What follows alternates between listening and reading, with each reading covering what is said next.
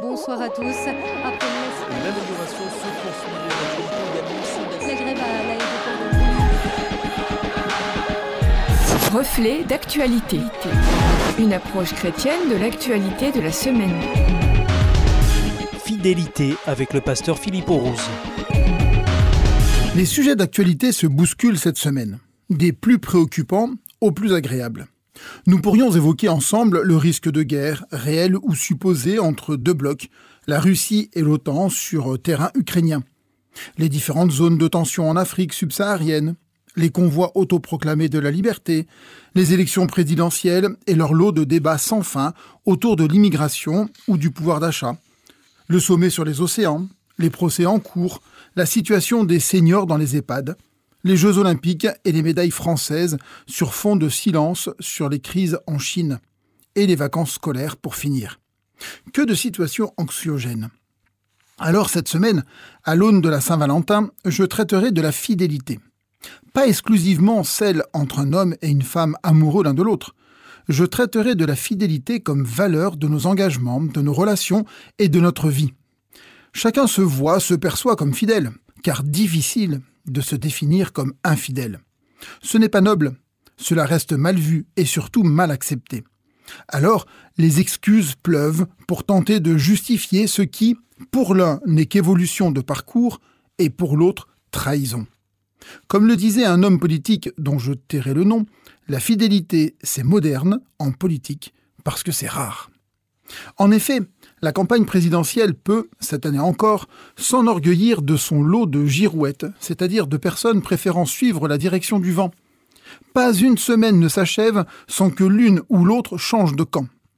Les médias s'en font l'écho et instrumentalisent d'autant plus le basculement que l'individu concerné est célèbre. Inutile de citer des noms, mais dans tous les partis, surtout à droite en ce moment, les transfuges se constatent. Tous, néanmoins, s'en défendent et implorent la fidélité qu'ils trahissent dans le même temps. Comme le disait le psychologue Milton Rocache, les valeurs sont des conceptions centrales du désirable dans chaque individu et dans la société. Elles influencent en grande partie les attitudes et les comportements des personnes. Elles ont pour fonction principale l'orientation de nos choix, la justification de nos comportements et l'adaptation au contexte social. À quoi tient donc la fidélité? Ne peut-on pas évoluer, changer? Bien sûr que oui. Évidemment, c'est le cours de la vie. Rien n'impose à quiconque de rester figé dans ses idées, ses soutiens, ses amitiés. Et quand on est fidèle, on peut aussi nous reprocher de ne pas évoluer. Mais il faut savoir prendre ce risque, car la fidélité est une valeur cardinale. Faut-il donc rester fidèle, loyal? À quoi? À qui? La dissonance cognitive résulte d'une tension entre ses valeurs et ses comportements. L'ambition, la reconnaissance et bien d'autres moteurs peuvent venir percuter des amitiés, des relations, des engagements. Doit-on rester fidèle à ses convictions et à ses alliances? Normalement, les deux vont de pair, sauf si des motivations plus profondes produisent des courants contraires. D'où l'intérêt de bien se connaître et rechercher la cohérence et réduire ainsi les dissonances. La versatilité de la foule témoigne de cet état. Aujourd'hui comme hier, l'intérêt immédiat reste principal, même s'il n'est pas érigé comme valeur. Au temps de Jésus, la foule, nourrie miraculeusement, veut le faire roi, le glorifie comme tel lors de son entrée triomphale à Jérusalem, et quelques jours plus tard, crie à mort. Girouette qui s'adapte au vent. Qu'en est-il de moi et de ma loyauté?